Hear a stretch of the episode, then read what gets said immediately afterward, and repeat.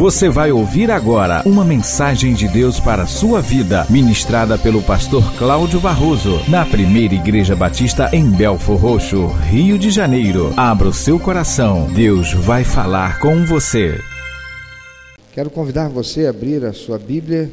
O livro do profeta Ageu é um livro bem pequenininho. É um livrinho que você lê muito rapidamente. E se você colocar como intenção ler esse livro enquanto você vai para o trabalho, descobrirá que terá que ler outro livro além dele, porque não vai dar nem tempo de chegar lá. É bem pequenininho, mas carrega consigo uma mensagem extraordinária de Deus para a edificação da nossa vida e para nos capacitar no conhecimento que nos liberta, que traz transformação e renovo. Livro do profeta Ageu, capítulo, 8, capítulo 1. Eu vou ler apenas os versículos 1 a 12. Qual é o contexto do livro do profeta Ageu? O profeta Ageu viveu nos tempos de Zorobabel. Ele viveu nos tempos de Josué, filho de Josadaque, que era sumo sacerdote. E o contexto é que o povo que estava escravizado e que ficou assim por 70 anos, desde Babilônia, agora sob o governo de Ciro, ainda que sendo um rei ímpio, Ciro é constrangido por Deus para permitir que os judeus retornem à Terra Santa, retornem à sua terra, Israel, retornem a Jerusalém, mais especificamente, com o propósito de reconstruir o templo de Deus que fora destruído e colocado a fogo por Nabucodonosor. A cidade está destruída, os muros estão destruídos, as casas foram destruídas, a cidade foi colocada a fogo, o templo não mais existe. E Deus move Ciro para que ele dê liberdade aos judeus, tantos quantos quiserem, voltar para Jerusalém com o propósito de reconstruir o templo, o local de adoração a Deus. E muitos retornam. Retornam com Esdras, retornam com Neemias, retornam com Zorobabel. E agora Ageu, que fatalmente nasceu no exílio, retorna também. E ele está lá em Jerusalém. E o texto diz no seu capítulo 1, versículo 1: No segundo ano do rei Dario, no sexto mês, no primeiro dia do mês, veio a palavra do Senhor por intermédio do profeta Ageu a Zorobabel, filho de Salatiel, governador de Judá, e a Josué, filho de Josadaque, o sumo sacerdote, dizendo: Assim fala o Senhor dos exércitos este povo diz: não veio ainda o tempo, o tempo em que a casa do Senhor deve ser edificada. Veio, pois, a palavra do Senhor por intermédio do profeta Ageu, dizendo: Acaso é tempo de habitardes vós em casas apaineladas, enquanto esta casa permanece em ruínas? Ora, pois assim diz o Senhor dos Exércitos: considerai o vosso passado. Tendes semeado muito e recolhido pouco Comeis, mas não chega para fartar-vos.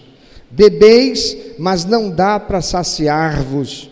Vestivos, mas ninguém se aquece. E o que recebe salário, recebe-o para pô-lo num salquitel furado. Assim diz o Senhor dos Exércitos: Considerai o vosso passado. Subi ao monte, trazei madeira, edificai a casa, dela me agradarei e serei glorificado, diz o Senhor. Esperastes o muito, e eis que veio a ser pouco, e esse pouco, quando o trouxeste para casa, eu com um assopro o dissipei. Por quê? Diz o Senhor dos Exércitos: por causa da minha casa, que permanece em ruínas, ao passo que cada um de vós corre por causa de sua própria casa. Por isso, os céus sobre vós retêm o seu orvalho, e a terra os seus frutos. Fiz vir a seca sobre a terra e sobre os montes, sobre o cereal, sobre o vinho, sobre o azeite e sobre o que a terra produz, como também sobre os homens, sobre os animais e sobre todo trabalho das mãos. Deus está triste com o povo. O povo que estava escravo, o povo que foi deportado para a Babilônia, o povo que depois de Nabucodonosor ficou sob ah, o poderio de Ciro e agora de Dario, o povo que Deus move o coração do imperador na época, ímpio, dominador, e dá liberdade para que voltem à sua terra com o objetivo de reconstruir o elemento fundamental, mais importante, aglutinador daquela nação, daquele povo chamado Israel, a construção, a reconstrução do templo do Senhor. Para que o culto a Deus voltasse a ser realizado, para que os povos soubessem que Deus restabeleceu o seu povo, mas o povo que voltou não está fazendo aquilo para o que recebeu a liberdade. Deus diz que eles devem considerar o seu passado. Eles devem olhar para trás e lembrar por que, que a vida deles, como nação, por que, que todas as tragédias aconteceram a ponto deles serem levados cativos, escravos, famílias perderam seus entes queridos na invasão, muita gente foi morta, perderam suas casas, foram levados escravos. Deus está dizendo: pensem, reflitam, relembrem a razão pela qual vocês estão aqui e tudo o que aconteceu. Deus diz: é tempo de vocês ficarem nas casas de vocês apaineladas, ou seja, vocês estão aí cuidando dos interesses de vocês, construindo casas para vocês, procurando fazer do melhor que vocês podem com a casa de vocês, enquanto a minha casa está esquecida, enquanto a razão para a qual vocês foram livres está lá abandonado. Deus diz: vocês têm semeado muito, mas colhido pouco, e o que vocês ganham é para colocar num saquetel furado. O que é saquetel? Você já deve ter visto algum filme ah, que retrata séculos passados, filme de capa espada, em que as pessoas carregavam um saquinho de couro ou de um tecido bem grosso, amarrado à cintura, onde ficavam as moedas. Aquele saquinho era chamado saquetel. Deus está dizendo: vocês ganham, mas o dinheiro que vocês colocam no bolso, ele some, ele não dá para muito, vocês acabam perdendo o que têm. É como se o bolso de vocês tivessem furado e você dissesse: Eu não sei para onde vai o que eu ganho. Muitos têm uma compreensão errada a respeito de Deus. Dizem de Deus que Deus é mau, porque Deus amaldiçoou o povo, Deus manda o mal sobre a terra, mas a verdade não é essa.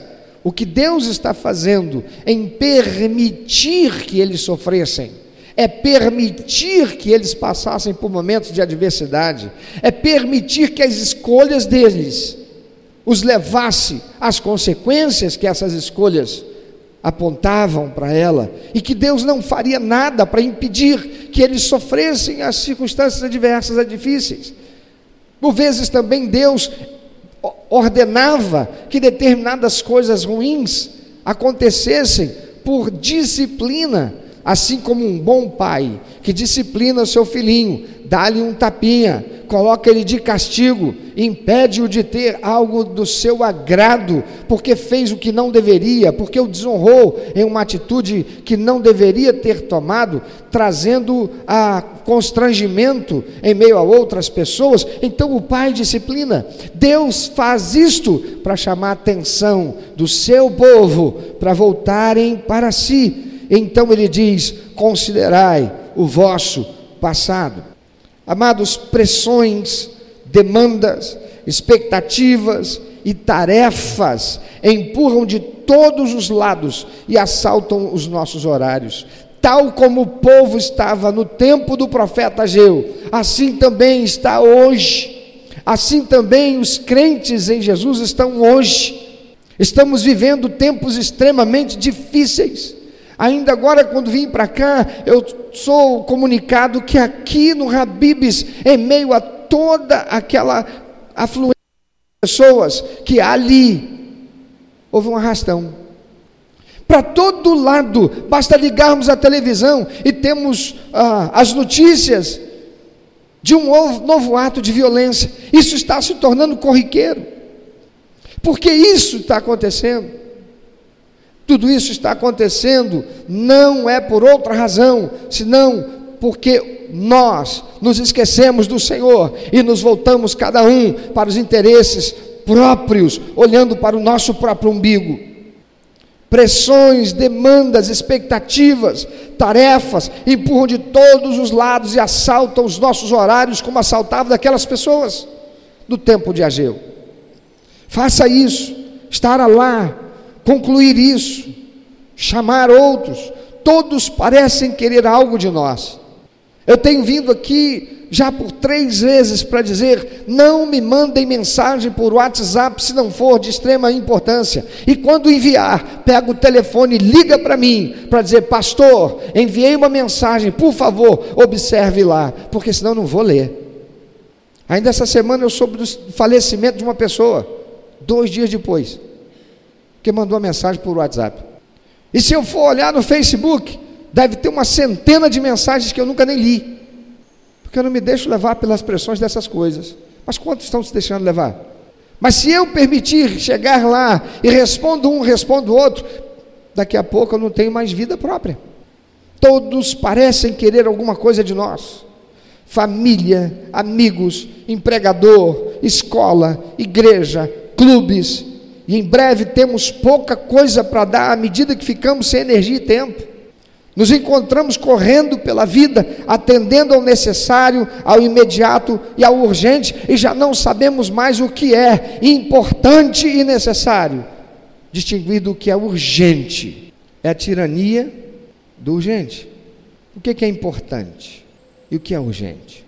O importante é muitas vezes deixado no pó, e aquilo que muitas vezes tratamos como urgente não tem a importância que deveria ter. Nosso problema não é o volume de demandas ou a falta de habilidades no agendamento, mas valores. O que realmente importa? O que de fato é o que deve receber a minha atenção? Nossos valores e prioridades refletem-se em como usamos nossos recursos. Como é que você usa o seu tempo? Em que você usa o seu dinheiro? Em que você está colocando a sua força e o seu talento? Os nossos valores e prioridades refletem em como nós os usamos. Muitas vezes nossas ações desmentem as nossas palavras. E no tempo de Jesus, interessante que Jesus, olhando para os fariseus, ele volta-se para os seus discípulos e para aqueles que o ouviam e diziam: Ouçam-nos e façam tudo o que eles ensinam mas não acompanhem o exemplo deles. Por quê? Porque eles viviam a máxima que diz: faça o que eu falo, mas não faça o que eu faço.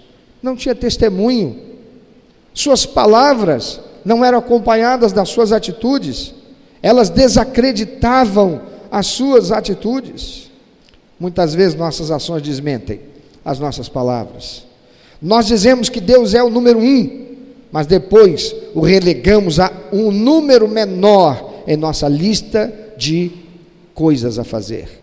Qual é a prioridade em ler e meditar na palavra de Deus na sua vida diária? Qual é a prioridade em ter um tempo de qualidade para falar com Deus, sem telefone, sem demandas de externas, para estar com Deus?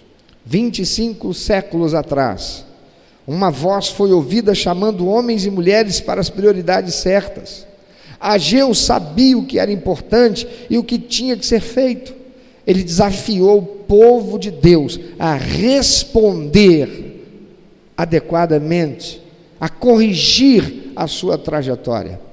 Em 586 a.C., Os exércitos da Babilônia destruíram o templo em Jerusalém, a casa de Deus, o símbolo da presença de Deus no meio do seu povo.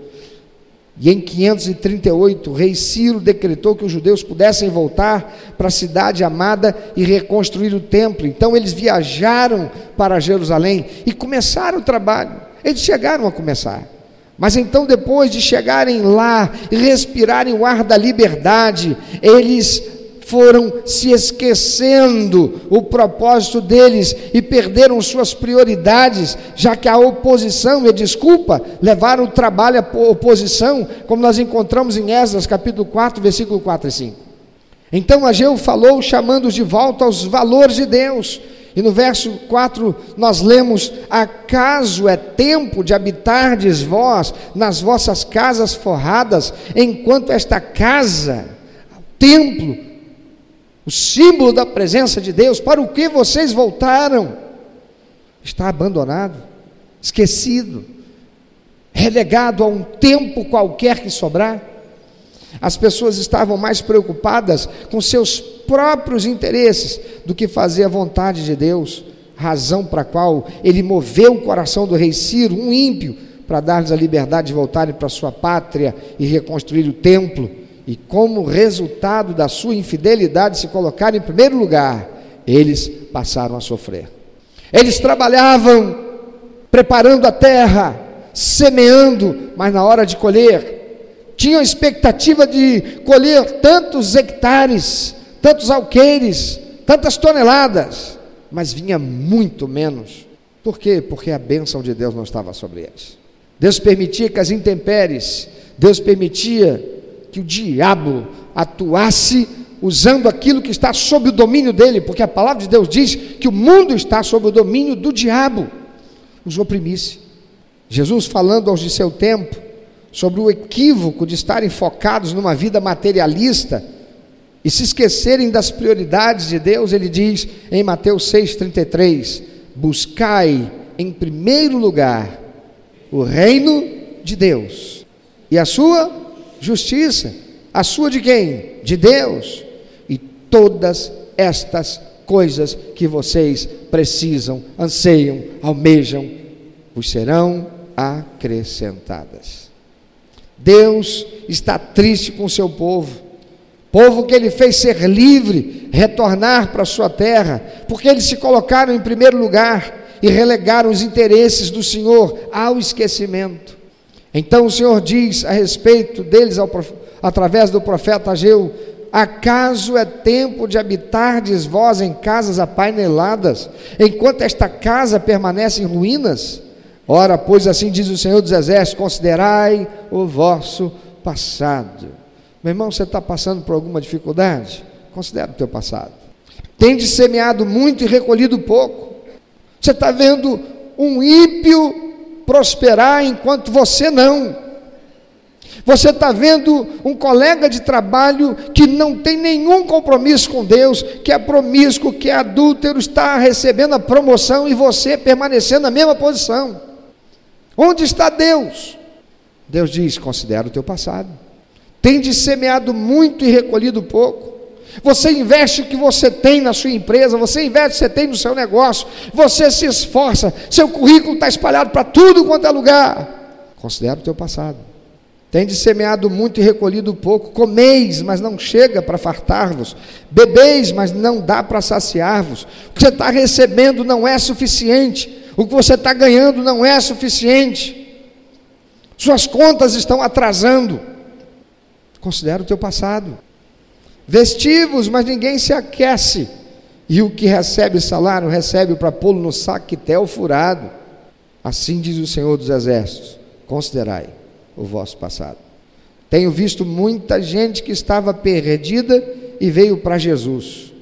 No começo queriam servi-lo, não tinham nada, a igreja os abraçou, porque é Deus abraçando através da igreja. Amigo querido, a igreja de Jesus Cristo, não é do pastor, não é do membro da igreja, ela é de Jesus Cristo. A igreja de Jesus Cristo é chamado corpo de Cristo, é o corpo de Deus aqui na terra e através do qual Deus está realizando a obra de buscar e salvar os que estão perdidos e de cuidar daqueles que são de Deus.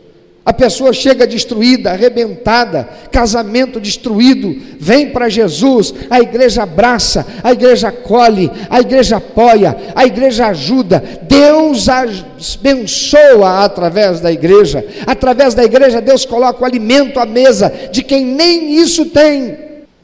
E então, essa pessoa agora que diz ter recebido Jesus como único eterno suficiente Salvador, ela está a, a, animada, ela quer servi-lo, ela quer estar com Ele, ela tem tempo, ela demonstra paixão pelas outras pessoas que, como ela, estão, porque ela recebeu de graça expressão de amor, cuidado, carinho e provisão de Deus. Ela quer servir a outros também, ela quer honrar a Deus, mas vai passando o tempo.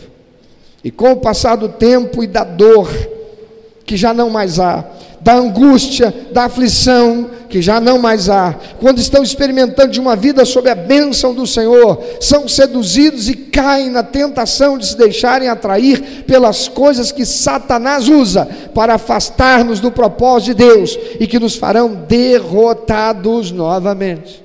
A palavra do Senhor Jesus diz que o diabo, o demônio, saindo da vida de uma pessoa, ele vai para lugares áridos mas ele não se satisfaz com isso, não.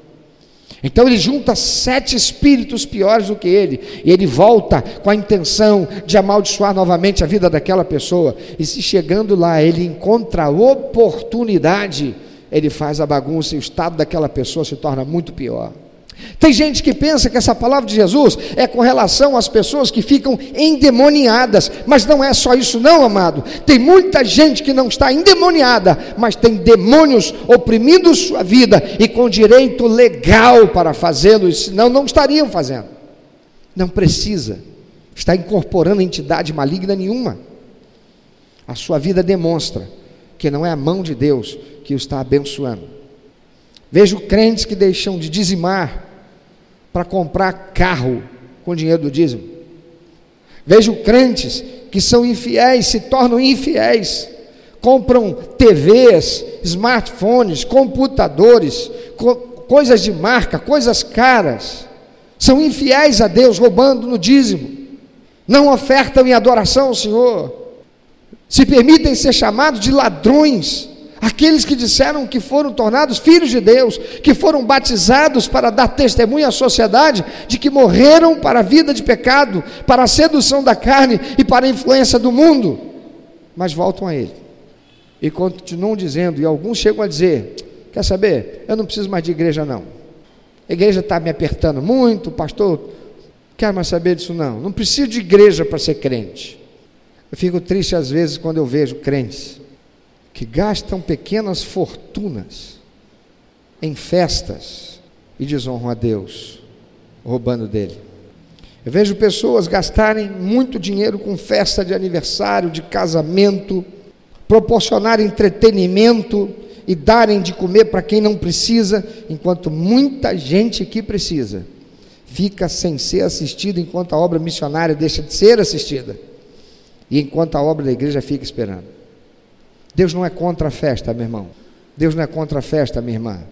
Mas quem usa dos seus recursos para agradar a homens, ao invés de servir a Deus, usa dos seus recursos para satisfazer a sua vaidade, ao invés de investir no reino de Deus, é alguém que está querendo viver à margem da bênção de Deus.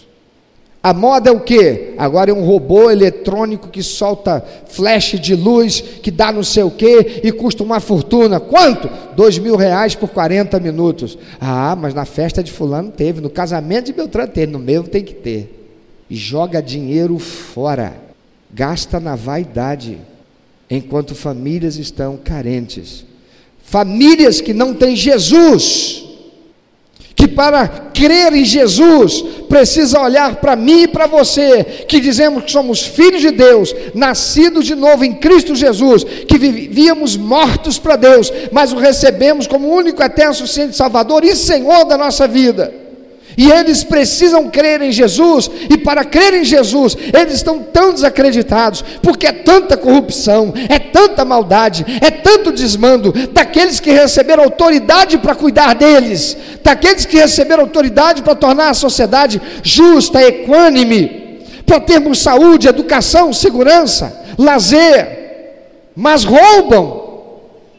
Eles precisam olhar para os crentes e ver que os crentes têm a imagem de Cristo, que os crentes amam, que os crentes sabem que estavam mortos para Deus, iam morrer e ir para o inferno, estavam condenados. Então, tendo recebido Jesus como seu único eterno suficiente Salvador, não olha mais para as coisas, pensando em si, em amealhar riqueza, pensa em usar as coisas para abençoar vidas, enquanto são abençoados por Deus. Quando nós abrimos a o Evangelho e vamos para Atos capítulo 2, o que encontramos lá é isso: a igreja de Cristo, sendo o corpo de Cristo, e por causa disso, diz a palavra de Deus, o Senhor ia acrescentando dia a dia aqueles que iam sendo salvos, e uma única pregação, três mil almas se converte, porque olhavam para os crentes e viam que as suas palavras eram acompanhadas das suas atitudes.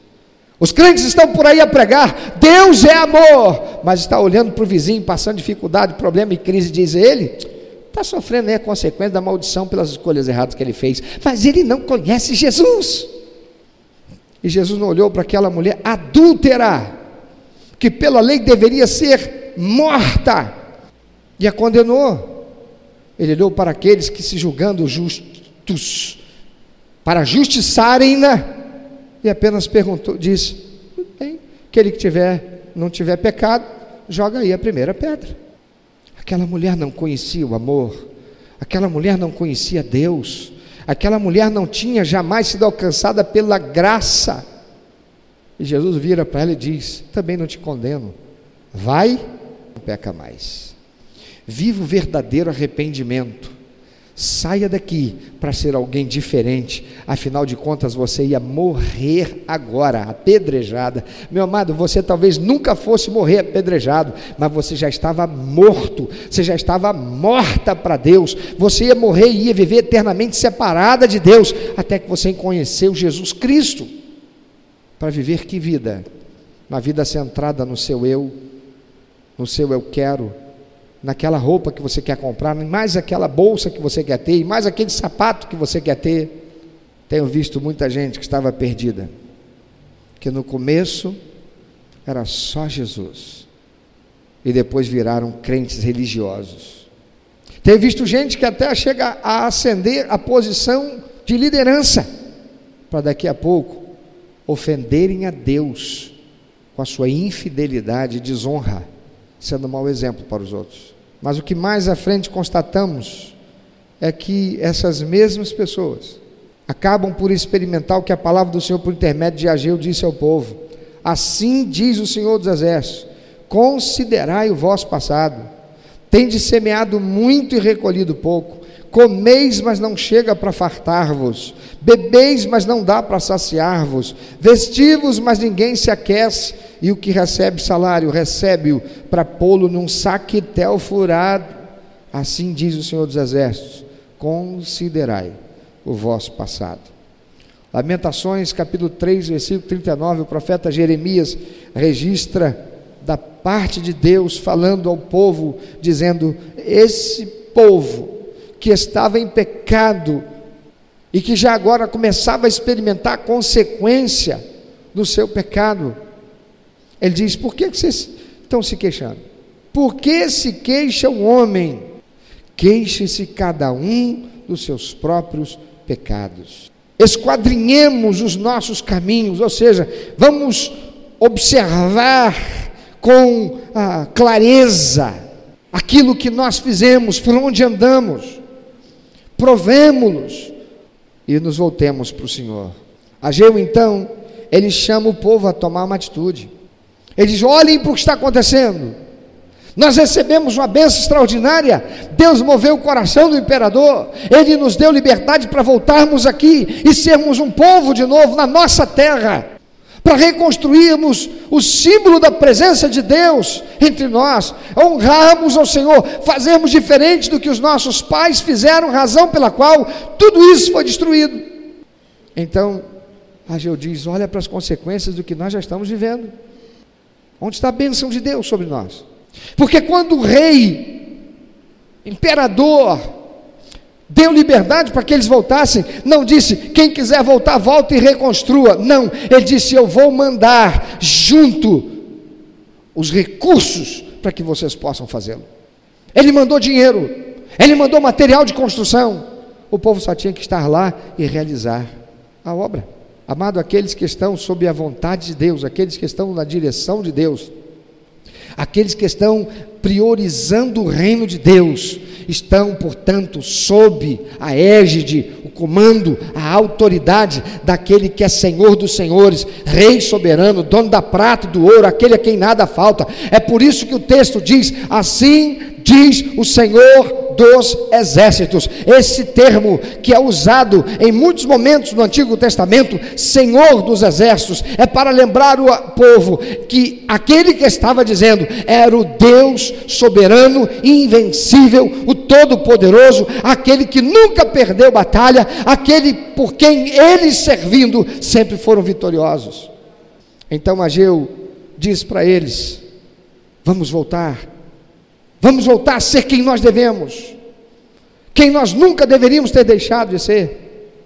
Ele diz, verso 8: Subi ao monte, trazei madeira, edificai a casa, dela me agradarei, diz o Senhor, e serei glorificado. O que é subir o monte? Lembra? Tudo no Antigo Testamento aponta para Jesus, aponta para o Novo Testamento, aponta para a igreja de Cristo, aponta para mim e você hoje para reconstruir. Eles teriam que subir o monte, trazer madeira e edificar a casa. Mas a, o templo era construído só com madeira? Não. Era de alvenaria. Alvenaria é o que? Pedra, cimento, tijolo, areia, brita. Mas Deus manda Ageu dizer para eles: subi ao monte, trazei madeira, edificai a casa. São palavras proféticas. Subir o monte, montes são lugares altos. Monte é o lugar da adoração. Monte lembra-nos a respeito de sacrifício. Monte é lugar onde nós temos uma visão abrangente. Deus está dizendo através de Ageu: saiam do vale do egoísmo, onde vocês só conseguem olhar o umbigo de vocês. Saiam do vale da mediocridade tem gente que está aí achando que está sob a bênção de Deus, mas ainda não chegou tão alto quanto Deus quer levar. Recebeu uma promessa de Deus, mas ainda não chegou lá, mas porque já está no meio do caminho, está se sentindo confortável. Isso é ser medíocre. Mediocridade é estar na média. Tem muito crente que, quando conclui o segundo grau, ele acha que ele já fez tudo o que ele devia, não pensa em fazer uma faculdade. Isso é ser medíocre não estuda, não se esforça, diz: cheguei no segundo grau, não, agora está bom, já posso fazer um concurso público. Isso é ser medíocre.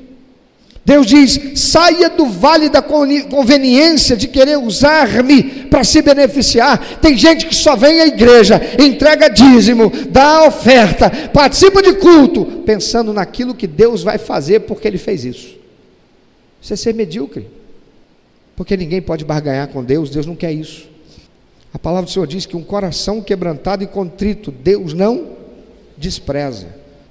Deus está dizendo: saia do vale do comodismo, de receber as bênçãos nas mãos, tudo pela graça, sem pagar nenhum preço. Tem muita gente por aí enganado. Não, porque eu estou no tempo da graça, eu não preciso fazer mais nada. Eu só tenho que orar e pedir a Deus que Deus vai fazer. Eu sou filho de Deus.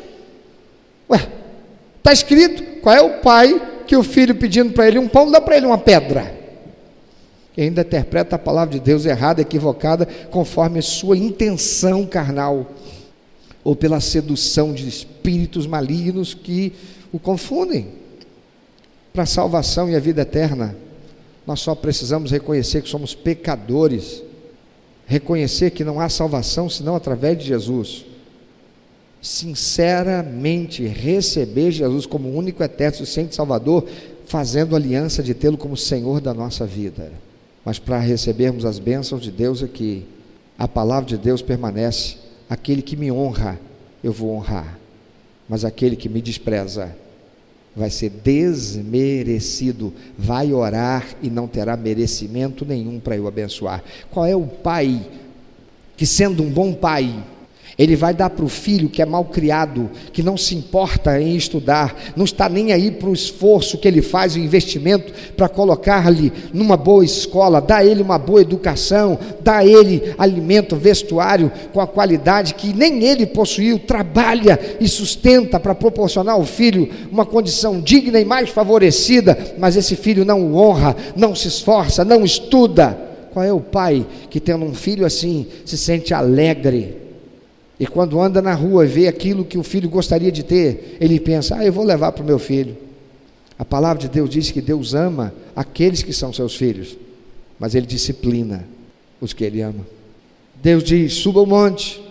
Monte é sair do vale, subir o monte é sair do vale da visão parcial, individualista, humana. É sair dessa visão equivocada, contaminada por Satanás, que diz que você precisa ser empoderado. Empoderado do que? De vaidade, de arrogância, de prepotência, de materialismo, de conhecimento acadêmico, filosófico. E aonde leva isso? Se não tiver a bênção de Deus.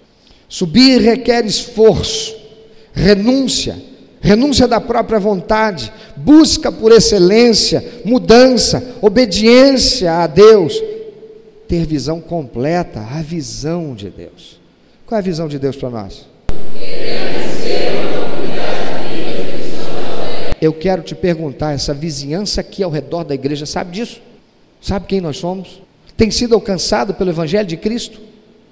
Essas pessoas que moram aqui do lado, tem gente aqui que vem de São Vicente, tem gente aqui que vem de São Bernardo, tem gente aqui que vem de Santa Amélia, tem gente aqui que vem de Heliópolis, tem gente aqui que vem de Nilópolis, tem gente aqui que vem de Mesquita, mas onde estão aqueles que moram aqui ao nosso redor? Eles sabem que nós estamos aqui? Se essa igreja deixar de existir aqui, ela fará falta para você que mora lá em Nilópolis, fará falta para os que moram aqui? Ele diz: subi ao monte, trazei madeira. Madeira, madeira é recurso, madeira é talento, madeira são os teus recursos materiais, são os teus talentos, é a tua influência social, é a tua potencialidade, são os teus conhecimentos acadêmicos. Madeira é teu tempo de servir, madeira são os recursos que você possui, os recursos que Deus te deu, os recursos que Deus abençoou. Você diz: se há oportunidade, vem de Deus, se há porta aberta, vem de Deus, se há bênção, vem de Deus, e se vem de Deus, onde estão os teus recursos? Para colocar de volta para Deus. Madeira traga madeira. Você trouxe madeira hoje aqui? Ou o que você trouxe aqui foi cavaco? Tem gente que traz cavaco para entregar como oferta para Deus. Você sabe o que é cavaco? Alguém não sabe o que é cavaco? Cavaco é pedacinho de pau. Aquele mesmo que quando você está andando, às vezes espeta teu pé. Aquele que não serve para nada. Você trouxe o que para Deus hoje? Cavaco? E eu falo isso com tranquilidade e autoridade, porque o momento de adoração já passou. Não haverá nova oportunidade para você vir trazer ofertas e dízimos, pelo menos não hoje. O que foi que você veio trazer? Aliás, você trouxe alguma coisa? Tem gente que não tem nada para trazer. A palavra do Senhor diz assim: ninguém apareça diante de mim de mãos vazias. E dizem assim: mas eu não tenho nada para dar para Deus. Mas está juntando dinheiro para quando casar, fazer uma festa de arromba, pagar lá um robozinho, um camarada vestido de uma roupa de robô que lança luz, solta fumaça e dança e se rebola. Gasta uma fortuna para alugar um salão, para que as pessoas olhem e digam que coisa chique, que coisa linda. E a palavra de Deus que diz assim: fazer o bem a todos, mas principalmente a começar de quem? Aí tem um irmão na igreja que faz com excelência, mas ele não tem salão. A igreja tem, mas sabe o que é? Poxa, o teto não está lá com todas as placas né, de isopor e tal, e a parede não está exatamente assim, aquela beleza. Tudo bem, ele vai fazer tudo muito bonito. Ah, mas eu queria que fosse no salão tal. Ah, eu queria que fosse no Garden Paré. Eu quero chegar de helicóptero, eu quero chegar de charrete. E gasta uma fortuna por um momento de satisfação da vaidade. Mas quando vem adorar a Deus, tem cavaco, ou não tem nada. Tem dinheiro para comprar aquilo que é caro, compromete o cartão de crédito um tanto por mês para comprar uma coisa que não pode comprar à vista. Que se colocar na ponta do lápis, talvez seja um salário no seu mês, dividido em 12 meses, ele conseguiu comprar. Ele não precisava ser aquilo tudo. Mas por quê? Porque tem a marca. Vaidade. E quando vem para adorar a Deus, não tem adoração? Dá a Deus cavaco. Se dá. Quem é Deus? Onde estão? Onde está a madeira? Não tem tempo para servir a Deus. Não tem tempo para evangelização. Não tem tempo para um mutirão evangelístico.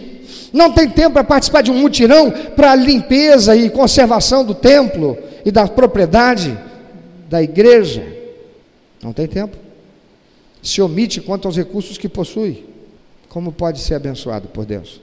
Trazei madeira, trazei madeira e edificai a casa. Edificar é servir com testemunho de vida que leva outros a quererem se espelhar em nós. É sermos sal e luz, como disse Jesus que devemos ser em Mateus 5,16. Ele diz: Assim resplandeça a vossa luz diante dos homens, para que vejam as vossas boas obras e glorifiquem vosso Pai que está nos céus. Para que, que servia aquele templo lá em Jerusalém? Todos os povos olhavam para aquele povo, chamado hebreu, judeu, israelita, e dizia: Este povo tem uma aliança e um compromisso com o Deus do seu templo. A palavra de Deus diz que se você é crente em Jesus e já recebeu Jesus como Senhor e Salvador, você é templo do Espírito Santo. A palavra de Deus diz que você que ainda não recebeu Jesus como único eterno suficiente Salvador, não tem nenhuma aliança e nenhum compromisso com Ele nem com a igreja, ainda assim teu corpo é templo do Espírito Santo. Quando você usa esse corpo de forma diferente do que essa sociedade corrupta e corrompida diz que é para você usar, você usando segundo os princípios e valores da palavra de Deus, em santidade, em pureza, em honra, em lealdade, você está honrando a Deus. E as pessoas estão olhando dizendo assim: sabe por quê? Porque ele é crente, porque ele tem uma aliança com Cristo, porque ele é filho de Deus, ela é filha de Deus. Assim resplandeça a vossa luz diante dos homens. Amado, se as nossas palavras não são acompanhadas das atitudes, para que elas valem, senão para nos condenar, senão para depor contra mim e contra você, impedindo que as nossas orações sejam ouvidas, impedindo que a bênção de Deus seja estabelecida sobre nós. E quantos somos os que estamos sofrendo? E quantos justos estão sofrendo por causa de ímpios dentro das igrejas, dentro da reunião do povo de Deus, e se chamando filhos de Deus? Porque para quem está dentro do barco, não importa se ele está ali porque pagou a passagem e está de camarote, de primeira classe ou de classe simples. Se o camarada que está no timão for para lá alcoolizado e bater no iceberg, vai morrer um monte de inocente. E quantos temos sofrido? Quantas famílias estão sofrendo por causa de um pai, um chefe de família, uma mãe, uma esposa que é infiel? Infiel no relacionamento conjugal, infiel no relacionamento com as coisas, infiel por ser materialista, alguém que não tem o coração voltado e devotado para os princípios e valores da palavra de Deus, e todos sofrem. E Deus diz através do profeta Ageu: suba o monte. Subir é cansativo, subir é desgastante, restaurar e reconstruir requer esforço, recursos e disposição. Mas lembre-se, vale a pena, porque a bênção de Deus vem para aqueles que o honram. Você pode pensar sobre isso. Mas não feche o olho para dar lugar a sono, mas para dar lugar à reflexão. Ah, é fácil ter outras prioridades mais importantes do que fazer o trabalho do reino de Deus.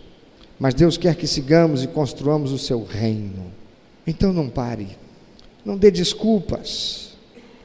Defina o seu coração sobre o que é certo e faça isso. Valores são elementos inegociáveis do caráter de um verdadeiro e frutífero discípulo de Cristo. enquanto você insistir em negociar com Deus, achando que Deus aceita que você negocie com Ele, Ele diz: Eu sou o Senhor e eu sou santo. Eu não tenho variação. Ou é ou não é. Você quer negociar o dia do Senhor? Ele diz: Eu não aceito. Eu não aceito você colocar pessoas do seu relacionamento como mais importante do que eu, quando você deveria estar no lugar santo e consagrado para me adorar, para me cultuar. Eu já te dei seis dias para você trabalhar e conseguir o seu recurso. Por que é que você fica aceitando a opressão e a tentação e a sedução de um mundo que diz para você que para você ter, você tem que satisfazê-lo. É a mim que você tem que satisfazer. Eu sou o Senhor dono da prata e do ouro. Mas você quer ser rico, você quer ter o que você não pode. Porque para você ter, você tem que agradar meu coração, você tem que ser honrado. Você quer ter com mais facilidade. Mas o que é que a gente consegue com facilidade, irmão? Irmã, que realmente vale a pena? O que é que presta que vem com facilidade?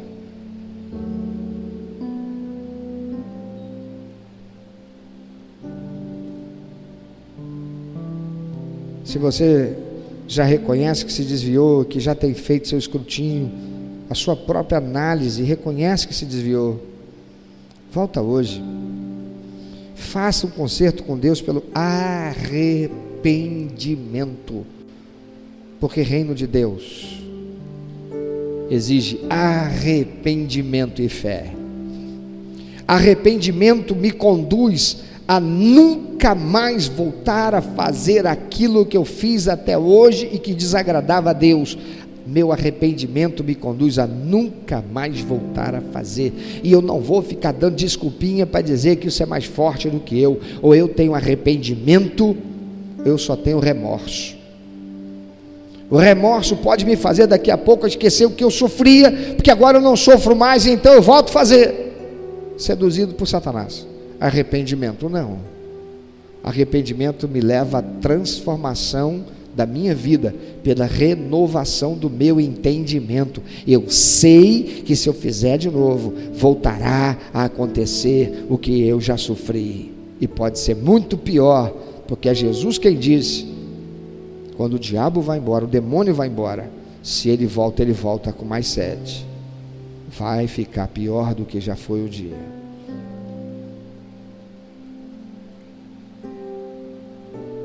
É preciso arrependimento e fé.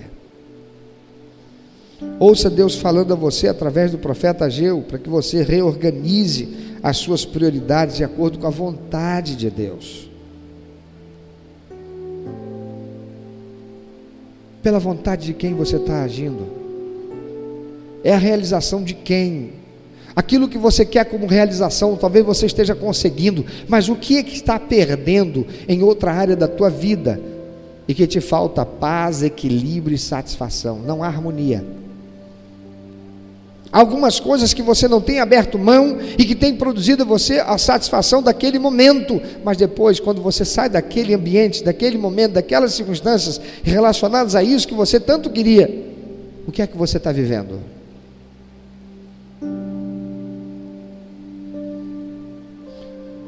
Deus não quer que a nossa vida seja uma vida medíocre, Ele quer que nós sejamos abençoados por Ele. E Jesus disse: Eu vim para lhe dar vida em abundância. É salvação e vida eterna, e vida plena nessa terra.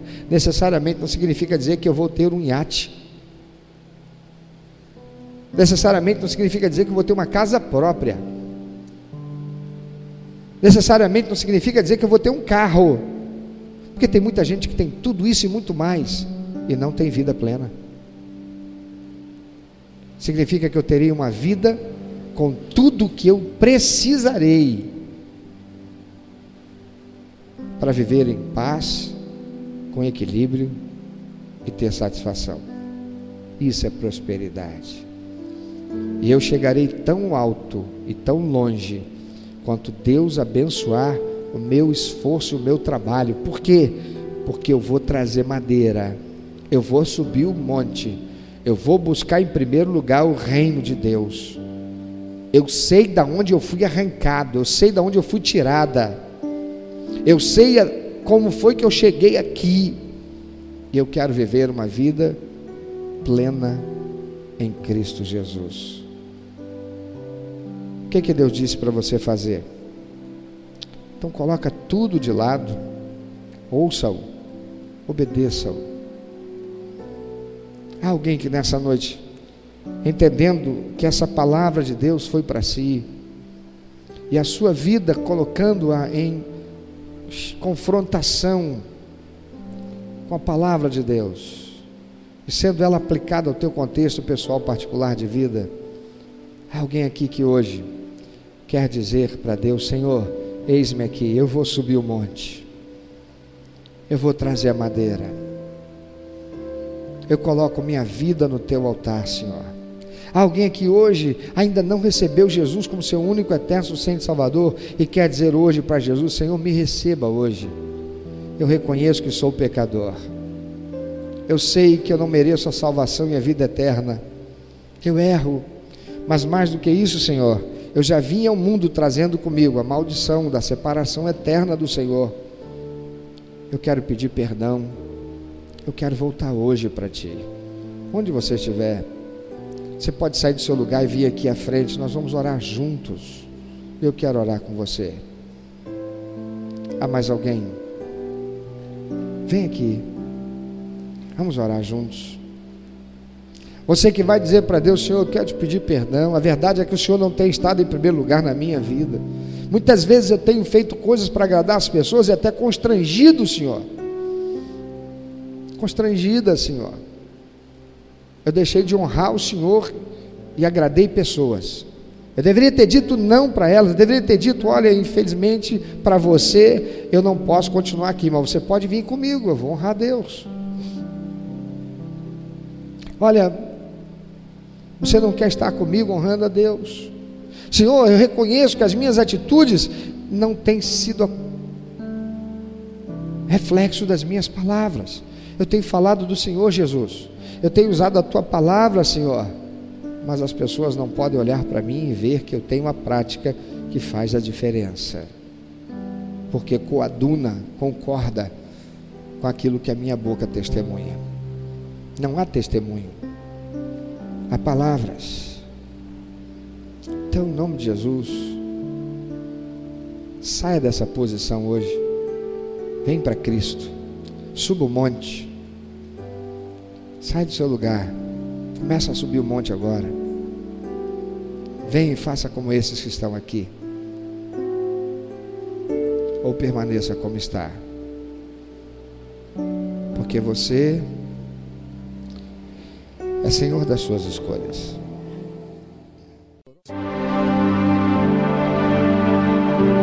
Meu amado ouvinte, você que ouviu esta mensagem, se Deus tem falado ao seu coração, se você foi constrangido pelo Espírito Santo e quer compartilhar isso conosco, quer que nós estejamos orando por você. Se você quer nos informar que você recebeu Jesus como teu único, eterno e suficiente Salvador, se você quer saber um pouco mais a respeito do que fazer para dar prazer ao coração de Deus e viver a vida que o Senhor tem reservado para você, vida de paz, de equilíbrio, de satisfação, entre em contato conosco. Ligue para nós. Anote, por favor, é 21 2761 1059 21 2761 1059. Entre em contato conosco. Deus quer continuar falando com você.